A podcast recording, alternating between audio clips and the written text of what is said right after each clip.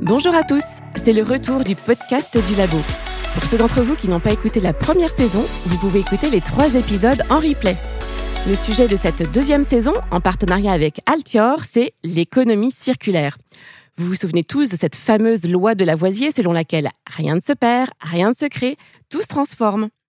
Bienvenue dans ce premier épisode de la deuxième saison du podcast du Labo qui va vous permettre de comprendre ce qu'est l'économie circulaire et de faire un focus sur l'économie de la fonctionnalité et de la coopération. Je m'appelle Vanessa Debroucker et j'ai le plaisir de recevoir des invités différents sur ces trois épisodes de la saison 2 du podcast du Labo.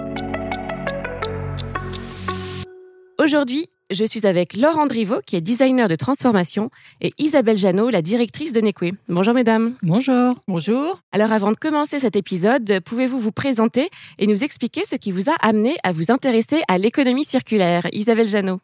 Alors, euh, je suis donc effectivement responsable de NECOE. NECOE est une association de développement économique qui travaille depuis 2009 sur l'innovation par les services. Et euh, donc, on accompagne principalement des entreprises dans la conception euh, de services euh, innovants en s'appuyant sur le design. Et très naturellement, l'économie circulaire et particulièrement l'économie de la fonctionnalité est une économie de service avec un, un volet de développement durable. Donc, c'était logique pour nous de s'intéresser et d'accompagner les entreprises dans cette voie-là. Laure Andriveau alors moi, je suis designer de formation. En gros, ça veut dire que mon travail, ça consiste pas spécialement à dessiner des, chaises ou des interfaces, mais c'est plutôt à explorer des sujets pour lesquels il y a des problématiques et du coup dessiner des solutions qui répondent au mieux à ces problématiques. Donc ça s'applique à plein de domaines. Euh, récemment, j'ai décidé de faire évoluer euh, mon champ de travail pour pouvoir le connecter à tout ce qui était enjeux climatiques. Donc j'accompagne en fait des organisations à prendre en compte des enjeux euh, et se transformer pour pouvoir répondre à ces problématiques climatiques. Donc au quotidien, ça veut dire qu'on peut faire de la sensibilisation, du diagnostic carbone, euh, de la RSE pour pouvoir construire avec l'organisation une feuille de route de transformation et l'accompagner dans son parcours. Mon intérêt après pour euh, tout ce qui est économie circulaire, c'est surtout que c'est un moyen de questionner des limites sur nos modes de vie actuels et, euh, et à différentes échelles, du citoyen à l'entreprise, en passant notamment par les territoires, et pouvoir s'inspirer de plusieurs millions d'années d'expérience qui ont été accumulées par le vivant. Et donc, bah, moi, en tant que designer, c'est plutôt une exploration qui me paraît euh, assez motivante. Alors là, nous entendons parler de l'économie circulaire depuis une dizaine d'années. Est-ce que vous pouvez nous expliquer ce que l'on entend par économie circulaire? Ben, L'ADEME parle d'une économie qui consiste à produire des biens et des services de manière durable en limitant la consommation et le gaspillage des ressources et la production de déchets. Donc en gros, tous les produits que nous utilisons doivent rester des ressources plutôt que de se transformer en déchets. Ce type de vie génère chaque année la production de déchets dont on ne fait rien et qu'en fait on essaie de les brûler ou de les enfouir sous terre. Donc euh, si on peut prendre un exemple, chaque Français, du nouveau-né au vieillard, produit chaque jour un kilo de déchets. Énorme, oui. Ouais. Donc ces déchets, en fait, c'est vraiment une source de pression sur le vivant. Vous avez peut-être mm. entendu parler du septième continent. de plastique euh, et c'est aussi une source de pression sur les hommes. Euh, par exemple, à l'intérieur de nous, on a des perturbateurs endocriniens. C'est en fait une des limites du modèle économique linéaire qui en fait va surexploiter les ressources de la planète pour un usage éphémère et non durable. Et donc c'est vraiment en totale contradiction avec des enjeux de développement durable. Ce qui va me permettre de faire un petit détour euh, sur le concept de développement durable. En 87, il y a eu le rapport Brundtland, donc une, euh, un premier ministre, une première ministre norvégienne, euh, qui parle d'un développement qui répond aux besoins du présent sans compromettre la capacité des générations futures à répondre aux leurs. Donc en fait, l'économie circulaire, ça propose un cadre pour pouvoir répondre à ces enjeux et s'inspirer de principes qu'on va retrouver dans la nature pour pouvoir passer d'un modèle linéaire à un modèle circulaire. Si je peux prendre encore un dernier exemple euh, qui va permettre de comprendre un peu cette circularité, cette notion de boucle, on, a, on peut prendre l'exemple d'un arbre fruité. Euh, le fruit va arriver à, maturité et ça va devenir une ressource pour le vivant. Ça va être une ressource pour les oiseaux qui vont venir euh, euh, manger les fruits. Et si le fruit vient à tomber par terre, ça va alimenter des colonies de fourmis, par exemple, ou des champignons. Et ces champignons vont transformer les nutriments du fruit en petits éléments qui vont permettre de nourrir de nouveau l'arbre. Donc on voit bien qu'il y a une notion de boucle et de circularité. Alors, vous parliez de cadre, euh, et justement, là, on va le développer un petit peu, puisque euh, dans l'économie circulaire, il y a trois domaines d'action et sept piliers. Donc, on va les détailler. On va commencer par le recyclage. Alors, on précise bien que justement, l'économie circulaire, ce n'est pas que les déchets, euh, mais on commence par ça parce que c'est quand même un des piliers. bah, effectivement, le premier des piliers, c'est vraiment cette idée du recyclage. C'est la gestion des déchets, bien sûr, qui va être là pour transformer toute matière, qu'elle soit organique ou euh, industrielle, en ressources. Donc, on va prendre encore un exemple. Pour la matière organique, en gros les produits alimentaires, euh, dès le départ, on va se donner la capacité de réduire le gaspillage, euh, qui correspond en gros chaque année à 20% de tous euh, les aliments qui sont disponibles pour l'ensemble de la planète, qui sont jetés purement et simplement sans être consommés. Donc ça, c'est pour l'action en amont. En aval, on va essayer également de transformer les restes de, produits alimentaires en engrais qui vont être de qualité et qui vont permettre de du coup réalimenter le sol et aussi pourquoi pas créer de l'énergie et de la chaleur, euh, notamment en passant par la méthanisation. Maintenant, si on prend l'exemple des produits qui sont manufacturés ou les bâtiments, euh, on a une boucle qui repose ici dès le départ sur des principes d'éco-conception. Donc, euh, on va essayer de prévoir dès la fabrication des produits la possibilité de les réparer ou de les réutiliser en matériaux euh, qui, pouvait, qui pourrait composer notamment, euh, qui pourrait faciliter le désassemblage, limiter l'usage des produits toxiques. Et donc, on va essayer de donner, euh, je peux vous donner un exemple sur le bâtiment. Si on prend le cas d'un immeuble qui arrive en fin de vie, si dès le départ il a été pensé pour, s'il a été éco-conçu, on va essayer de faire en sorte que ce bâtiment en fin de vie devienne une banque de matériaux euh, qu'on peut désassembler et réutiliser dans un autre contexte. Et donc cet exemple-là, c'est pas euh, pas de la fiction, c'est une proposition aujourd'hui que fait Bouygues Construction.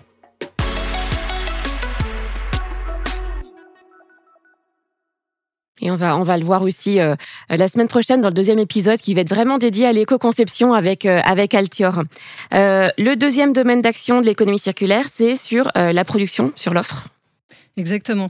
Euh, donc l'économie circulaire, elle agit sur les acteurs économiques. Elle les pousse en fait à repenser l'extraction et l'exploitation des matières premières, en intégrant donc ces principes d'éco-conception euh, pour pouvoir euh, faire des produits et des services différemment.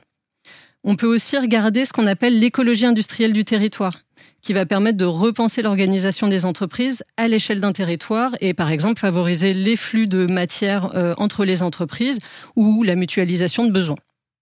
Enfin, on peut aussi agir sur la production. Euh, ça soutient l'émergence de nouveaux référentiels euh, qui s'appuient non plus sur la vente et la possession d'un bien ou d'un service, mais plutôt sur l'usage et l'effet utile qu'on peut retirer de ce bien. Ce qu'on va voir euh, ensuite avec, avec Isabelle. Et alors enfin, troisième pilier de l'économie circulaire, c'est la consommation. Ouais, la consommation, c'est exactement ça. On va, on va essayer de reprendre un petit peu des éléments de ce nouveau référentiel. Donc en fait, ça vient questionner nos comportements en tant que consommateurs. Euh, pour rechercher des produits plus responsables. On va essayer de favoriser la mutualisation, le partage de certains biens. On peut penser notamment le partage de la voiture, ça c'est le plus classique. Euh, mais on a aussi du partage d'électroménager, le bricolage. Et récemment, j'ai vu aussi apparaître qu'on pouvait, euh, j'ai vu apparaître des choses où on partageait des vêtements de sport, de sport technique. Côté entreprise, ça vient questionner encore une fois le référentiel de production de valeur. On va chercher à allonger la durée de vie des, des produits. On va essayer de proposer des filières de réemploi, de réparation. Alors l'économie circulaire, c'est une des réponses aux enjeux environnementaux. Pourquoi est-il primordial de prêter attention à nos ressources dont vous parliez justement? Et comment en est-on arrivé à penser ce, nouveau modèle économique? Comme j'expliquais un peu plus tôt, en fait, le modèle d'économie linéaire, il se confronte vraiment à des limites qu'on peut voir comme physiques, euh, écologiques et sociales. À titre d'exemple, on peut regarder euh, euh, du côté des forêts. Euh, notre consommation de bois aujourd'hui, en tant que matériau de fabrication ou encore euh, comme matériau de chauffe, elle est en constante augmentation. Si on ajoute à cette exploitation, bah, du coup, la déforestation, qui pour pouvoir créer des nouvelles terres agricoles, euh, ou également les feux de forêt, qui sont en augmentation à cause du dérèglement climatique. Mmh. On est en train de, de perdre en fait l'équivalent chaque année euh, de l'équivalent de l'Italie en forêt. Donc c'est vraiment énorme. C'est impressionnant. Ça poserait pas tant de problèmes si euh, ça poserait pas tant de problèmes en termes de matière disponible si euh, ce temps de renouvellement d'une forêt était rapide. Mais il faut plusieurs dizaines d'années pour pouvoir renouveler une forêt. Donc c'est vraiment le cas aujourd'hui. Donc pour les forêts, mais c'est le cas pour euh, énormément de ressources en termes de matières premières. Donc on entend vraiment de plus en plus parler d'économie circulaire. Euh, vous pouvez l'expliquer, ça, le fait qu'on en, en, parle de plus en plus? C'est parce que justement c'est une priorité? Bah, Moi je vois deux facteurs qui sont grandissants dans la montée de l'économie circulaire, en particulier en Europe. Tout d'abord, on a euh, la société civile qui commence à faire le lien entre le changement climatique, qui est la conséquence d'un modèle économique, qui euh, jusqu'à présent euh, ne prend pas en compte la finitude des matières. Et donc, il y a un impact de cette extraction des matières et de notre consommation. Donc la pression climatique, elle pousse vraiment des personnes, des associations, mais aussi des entreprises à repenser leur référentiel de production et de consommation, mais aussi en même temps à dénoncer un modèle qui pousse à sa perte. Le deuxième facteur qui me semble assez important aujourd'hui, c'est la réglementation en Europe euh, qui évolue depuis dix ans pour pouvoir accompagner euh, cette transformation de l'économie vers plus de circularité dans tous les secteurs. Par exemple, en 2019, en France, a été élaborée la feuille de route de l'économie circulaire pour accompagner les citoyens, les collectivités, les entreprises, mais aussi l'État, en gros, euh, dans la transformation du modèle économique. Et dernièrement, à Bruxelles, au mois de mars, la fin mars, euh, se joue un petit peu ce qu'on pourrait appeler la poursuite de l'économie circulaire avec un projet de loi assez ambitieux sur l'éco-conception qui doit permettre d'encadrer la production de la quasi-totalité des biens et services qui seront accessibles au marché européen d'ici à 2030. Puis la loi anti-gaspillage aussi, je pense qu'il doit, qu'il doit contribuer aussi euh, Complètement. avec toutes les échéances à venir. Donc on, on l'a bien compris. Hein, donc euh, l'économie circulaire, ce n'est pas que le recyclage, donc il y a aussi les domaines d'action sur la production et sur la consommation. Concrètement, que euh, doit ou que peut faire une entreprise pour mettre en œuvre l'économie circulaire? À mon sens, déjà, elle peut essayer de comprendre sa place dans la chaîne de valeur questionner son modèle économique. En gros, quelles sont les matières premières dont elle dépend, quels sont les impacts positifs et négatifs des biens et services qu'elle va proposer. Euh, on peut réfléchir à faire aussi une analyse de cycle de vie, euh, essayer d'identifier des leviers d'éco-conception euh, et tout simplement s'intéresser à l'effet utile du bien ou du service pour son client. Donc c'est une vraie réflexion sur son modèle économique, sur son produit, son service, comment on fonctionne. Exactement. C'est une remise en question globale en fait. Exactement. Alors donc on a bien compris que l'économie circulaire répond à la loi de transition énergétique pour une croissance verte. Euh, c'est un modèle qui peut peut-être sembler euh, contraignant, ce qu'il faut repenser comme je le disais à l'instant, l'offre depuis le début. Mais forcément, il y a aussi de nombreux avantages pour les entreprises. Est-ce que vous pouvez nous en citer quelques-uns? Moi, je dirais que en tant que designer, euh, la contrainte pour moi, c'est la meilleure source d'innovation. C'est mettre à profit cette euh, possibilité pour pouvoir se différencier, d'autres offres. Ensuite, peut-être que euh, j'ai une vision euh, idéaliste, mais moi, ça me plaît de croire que les entreprises, elles doivent pas seulement répondre à des enjeux de profit, mais elles ont aussi une responsabilité du bien commun. les entreprises, comme en fait les nations, elles sont c'est à la base des individus qui s'organisent pour entre guillemets faire société. Alors, si l'avantage premier était simplement de répondre à nos besoins sans compromettre la capacité des générations futures à répondre aux leurs, bah, ça assure une certaine pérennité des entreprises et tout simplement aussi du vivant. C'est le, fameux petit colibri. Euh, chacun doit faire sa part euh, pour protéger notre environnement, la, notre planète et les entreprises aussi. Oui, exactement. C'est ça.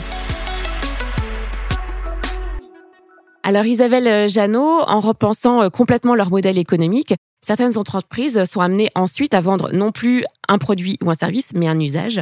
Euh, on parle alors d'économie de la fonctionnalité et de la coopération, l'EFC. Donc, comme on disait, hein, c'est l'un des sept piliers de l'économie circulaire. Est-ce que vous pouvez nous expliquer le principe et l'objectif majeur de l'EFC bah, je vais commencer par l'objectif majeur parce qu'il y a un vrai écho avec ce que vient de dire Laure, c'est vraiment de réduire les volumes. Les volumes de matières premières, les volumes d'énergie, mais aussi les volumes de pression que l'on va mettre sur les collaborateurs qui produisent une offre euh, en tant que salarié d'une entreprise, mais aussi en parallèle de maintenir, voire améliorer la rentabilité de l'entreprise. Ça, c'est l'objectif majeur. Ensuite, les principes de ce modèle euh, dit de l'économie de la fonctionnalité et de la coopération, il, euh, il s'appuie sur, sur deux fondamentaux. Le premier, vous l'avez évoqué, c'est l'idée de vendre non plus un bien ou un service, mais euh, d'en proposer l'usage, voire la performance d'usage, le résultat obtenu grâce à l'usage de ce bien ou de ce service. Alors on cite souvent l'exemple, par exemple, de Michelin qui, euh, aux transporteurs routiers, ne vend plus des pneus, mais euh, vend du kilomètre parcouru. Vous allez trouver aussi Signify, qui est une, branche de Philips qui ne vend plus d'éclairage, mais des mises en lumière, mais dans des domaines beaucoup plus modestes comme euh, des entreprises qui proposent euh, du chauffage, c'est l'idée de non plus vendre une chaudière, mais un confort thermique. Et pour une entreprise de propreté, c'est non plus de vendre des heures de nettoyage, mais une sécurité sanitaire. Donc ça, c'est vraiment le premier volet. C'est de vendre un usage, un résultat d'un usage en fonction du client que l'on a, une compréhension de ce client. Et puis un deuxième fondamental, qui est euh, la dimension effectivement impact dans ce modèle-là, c'est en faisant ça, en faisant cette transformation, euh, de s'assurer qu'on va avoir un impact positif sur l'environnement et sur la société au sens large. Et là, je reviens sur ce que disait euh, Laure sur la notion de, contribution au bien commun. Donc voilà, donc c'est extrêmement important puisque aujourd'hui, une entreprise qui vend un bien et qui va finalement le mettre à disposition d'un client, euh, donc l'entreprise va va rester propriétaire, donc elle va donner l'accès à l'usage par de la location. Ce n'est pas forcément de l'économie de la fonctionnalité de la coopération si quelque part il n'y a pas cet impact sur l'environnement et la société. C'est un piège. Il faut faire très attention à ça. Alors si je comprends bien ce que vous venez d'expliquer, c'est une nouvelle relation de l'offre et de la demande. Avec l'économie de la fonctionnalité et de la coopération, on vend différemment le même produit ou le même service finalement, c'est ça? Non. non. Je pense que c'est pas exactement ça, parce que sinon on va on va raccourcir l'économie de la fonctionnalité à une tendance marketing ou une, une nouvelle mode. Non, c'est euh, on, on, se pose la question en tant qu'entreprise de à quoi on sert en fait. Le métier que fait l'entreprise euh, à destination de certains clients, qu'est-ce que ça apporte à ses clients? Donc se poser la question de de, de sa valeur euh, en tant qu'entreprise par rapport à une typologie euh, de clientèle. Donc il y a vraiment cette notion de proposer de la valeur euh, au travers de son activité. Il y a ce sujet de se poser la question des usages. Et ça, c'est assez euh, nouveau pour les entreprises. En fait, très peu d'entreprises connaissent réellement les contextes, les, contraintes d'usage de leurs clients. Donc euh, clairement, ça va faire évoluer forcément et l'offre et le produit. Et puis, ça nécessite à un moment donné aussi de, de transformer la relation au client, mais aussi à l'écosystème, d'où la notion de coopération. Donc non, c'est vraiment une transformation de modèle. C'est une trajectoire de transformation. Et, on on peut pas dire que c'est juste vendre différemment. On pourrait l'interpréter comme ça, mais c'est beaucoup plus motivant et beaucoup plus complexe que ça aussi. Ça c'est important parce que c'est vrai que côté consommateur, c'est ce que le consommateur peut imaginer en fait que c'est vraiment du marketing. Donc maintenant voilà, on a bien compris que c'est et pas que le consommateur, les chefs d'entreprise aussi, euh, de l'extérieur pensent que c'est euh, c'est une couche marketing, c'est pas ça du tout. Du tout, c'est une vraie réflexion et une transformation de son modèle euh, économique. Alors, à votre avis, pourquoi est-ce qu'aujourd'hui les entreprises n'ont pas d'autre choix que de revisiter justement leur modèle économique et de se transformer? Bah, il y a trois éléments majeurs. Le premier, c'est euh, le modèle économique euh, actuel que l'on connaît depuis euh, des décennies, hein, qualifié de modèle industriel, hein, qui, est, qui ne qualifie pas l'industrie en tant que telle, mais qui qualifie bien le modèle économique, donc qui s'applique aussi aux services, qui est un modèle vraiment qui est basé sur une logique de volume. C'est-à-dire que pour qu'une entreprise développe une rentabilité, elle doit vendre de plus en plus. Donc, elle doit sans arrêt mettre sur le marché des quantités de volume. Ça, ça fonctionne dans des marchés euh, émergents. Il se trouve qu'aujourd'hui, euh, beaucoup de marchés sont saturés et que donc les entreprises, face à des marchés saturés, la demande est moins forte. Et donc, pour pallier ce, problématique-là, on a inventé, entre guillemets, l'obsolescence programmée, puisque ça permettait de renouveler euh, les quantités. Le souci, c'est qu'aujourd'hui, le deuxième fait majeur, c'est que bah, les ressources, on l'a évoqué avec, avec l'or, il y en a de moins en moins. Euh, les crises qu'on vient de vivre euh, renforcent encore la, difficulté d'accès à ces ressources. Il y en a de moins en moins, elles sont de plus en plus chères. On tombe dans une, une guerre des prix euh, entre entreprises, entre pays. On est dans des, érosions de, de marge, on est dans une pression sur les collaborateurs, dans l'intensification pour maintenir cette rentabilité. Donc voilà, le deuxième fait majeur, c'est il y a de moins en moins de ressources. Donc euh, on consomme de plus en plus de volume d'une ressource qu'on a de moins en moins. Donc il y a un problème quand même. Et puis le troisième, hein, qui est quand même assez, euh, qui s'est accéléré ces derniers temps, c'est une tendance sociétale. C'est-à-dire euh, nous, en tant que consommateurs, en tant qu'êtres humains vivant sur la planète, une prise de conscience aussi de vouloir changer, consommer autrement. Donc face à ces trois éléments majeurs, les entreprises, elles n'ont pas choix. Elles doivent repenser leur modèle économique et ça veut dire quoi? Ça veut dire être capable à un moment donné de combiner euh, un enjeu de rentabilité qui est essentiel pour la vie d'une entreprise avec des enjeux de développement durable. Et donc ce modèle-là, ce référentiel-là est une des solutions. C'est un véritable changement pour une entreprise de commencer euh, à vendre le bénéfice de son produit ou de son service. Hein. Euh, qu'est-ce que ça implique pour l'entreprise et quelles sont les différentes étapes par lesquelles passer? La première chose que ça implique, euh, c'est vraiment euh, de changer euh, son mode de pensée. On a l'habitude de dire que quand on se lance dans l'économie de la fonctionnalité de la coopération, on encourage le dirigeant et son équipe à porter un autre regard. Donc mettre des lunettes en fait et regarder leur modèle économique, leur activité complètement différemment. Moi j'ai pour habitude de dire que ça veut dire penser autrement pour faire autrement et vivre mieux.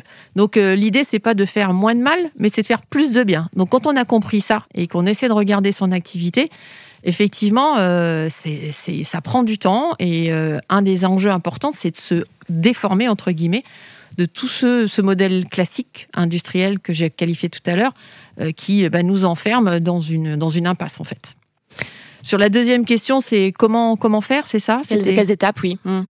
Bah, la première étape, c'est vraiment de comprendre ça. C'est-à-dire que on voit bien que euh, c'est pas des choses qui sont évidentes et que donc euh, il faut comprendre par d'illustrations, euh, par du témoignage, euh, par des exemples d'entreprises qui ont opéré ce type de transformation.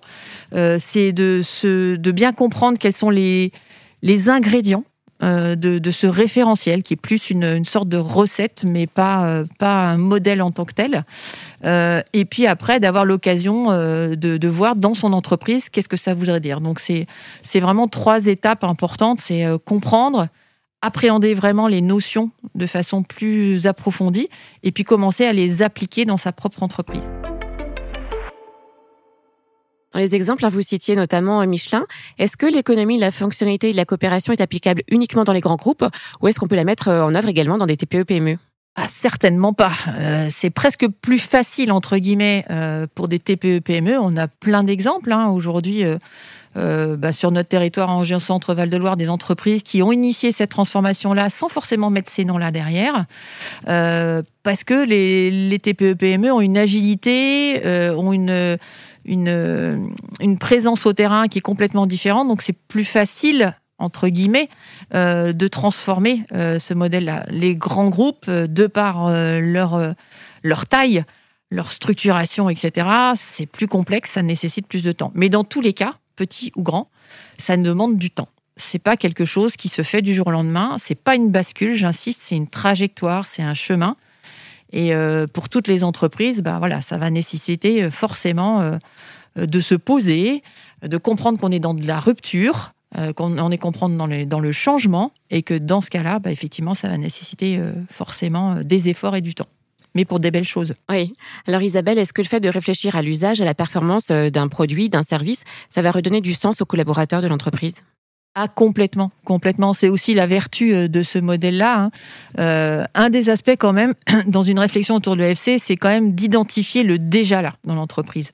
Parce que en fait, les entreprises sont tellement euh, dans leur activité qu'elles ne se rendent pas compte des choses bien qu'elles font. Donc, dans une démarche comme celle-là, déjà, ça formalise, ça révèle le déjà là. mais c'est aussi, ça bascule ce déjà là vers finalement mais tout ce que je fais là aujourd'hui, à quoi ça sert, à qui ça sert? Je vais donner l'exemple d'une entreprise euh, assez emblématique, une PME euh, en Avignon, qui fabriquait euh, en éco-conception des emballages isothermes, qui a fait cette transformation de modèle et qui aujourd'hui garantit à ses clients une un maintien de la chaîne du froid euh, par une bonne utilisation, un bon usage de son packaging.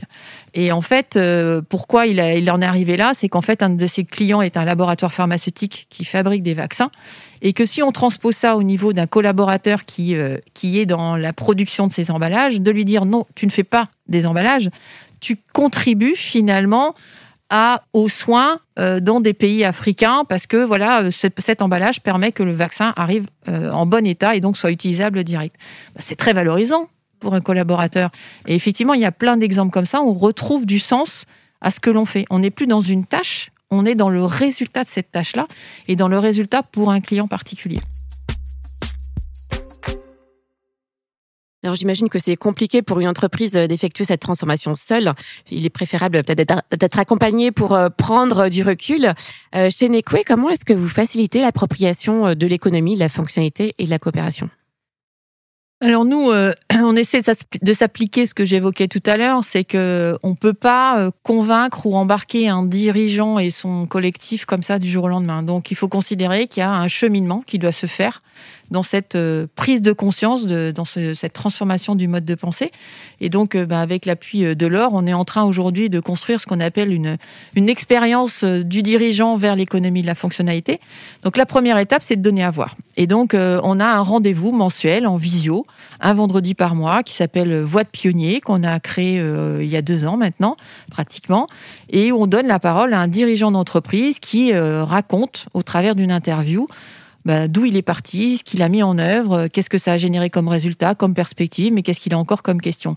C'est très apprécié parce qu'effectivement, c'est euh, du père à père en fait. C'est un dirigeant qui explique à d'autres dirigeants et on a euh, aujourd'hui quelques fidèles qui tous les mois sont là ce rendez-vous et on a toutes sortes de, de structures.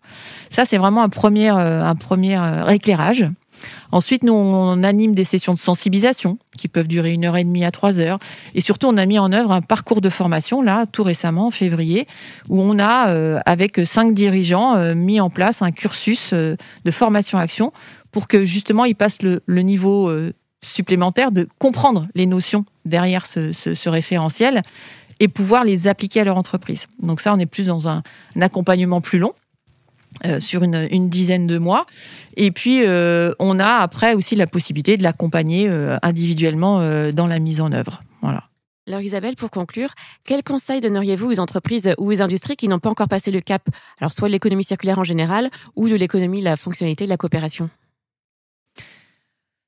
alors le conseil principal que j'aurais à leur donner, c'est que si leur activité va bien, c'est peut-être le moment de s'y mettre pas attendre d'être au pied du mur. Il y a beaucoup d'exemples aujourd'hui de TPE, PME qui ont réussi, mais qui étaient au départ euh, au pied du mur. Pour beaucoup qui n'ont pas réussi, c'était trop tard. Donc, euh, d'anticiper, en fait, euh, et de pas attendre que les choses aillent moins bien. et puis pour celles qui vont moyennement bien ou pas très bien, de commencer réellement à s'y intéresser. Euh, et puis de venir écouter. En fait, moi, le premier conseil, c'est euh, de venir écouter euh, ce que d'autres disent, comment ils le vivent, et puis aussi d'être conscient que il s'agit pas de tout transformer du jour au lendemain. Donc c'est pas toute l'offre, c'est pas pour tous les clients. Euh, c'est pas dans le mois qui suit. Et donc, à partir de là, de se donner aussi la chance de tester, d'expérimenter, de se rapprocher de ses clients pour voir finalement avec lesquels on pourrait aller dans cette voie-là, parce que ça aussi, c'est un conseil. On ne peut pas embarquer tous ses clients dans, cette, dans ce modèle-là. Euh, il y a vraiment une, un pré-travail d'essayer d'identifier quelle typologie de clients et quel individu en face de moi euh, est en mesure d'entendre ça et de, de, de, tenter la chance, enfin le, coup avec moi pour, pour cette transformation. Et merci beaucoup à toutes les deux, Isabelle Janot et Laurent Driveau. Merci. Merci. Merci à vous d'avoir été avec nous pour, euh, pour nous expliquer en quoi consiste l'économie circulaire et l'économie de la fonctionnalité et la coopération. Pour résumer cet épisode, si on veut faire face aux enjeux environnementaux et à la raréfaction des ressources naturelles, nous passons d'une société du tout jetable à un modèle économique plus circulaire en produisant, donc pour reprendre la définition de, de l'ADEME, des biens et des services de manière durable en limitant la consommation et le gaspillage des ressources et la production des déchets. Donc les entreprises doivent se transformer, revisiter leur modèle économique et repenser leur offre depuis le début. Et donc pour, pour certains, ça va passer par euh, l'économie de la fonctionnalité et de la coopération, un modèle où on vend désormais l'usage et les bénéfices et non plus le produit ou le service lui-même. Merci à vous de nous avoir suivis. Je vous rappelle que vous pouvez écouter tous les épisodes du podcast du Labo sur la plateforme. Nous nous retrouverons la semaine prochaine pour un deuxième épisode dédié à l'éco-conception avec Altior. En effet, le partenaire de cette saison est très impliqué sur le sujet depuis 10 ans. Et d'ici là, n'oubliez pas que le meilleur déchet est celui que l'on ne produit pas.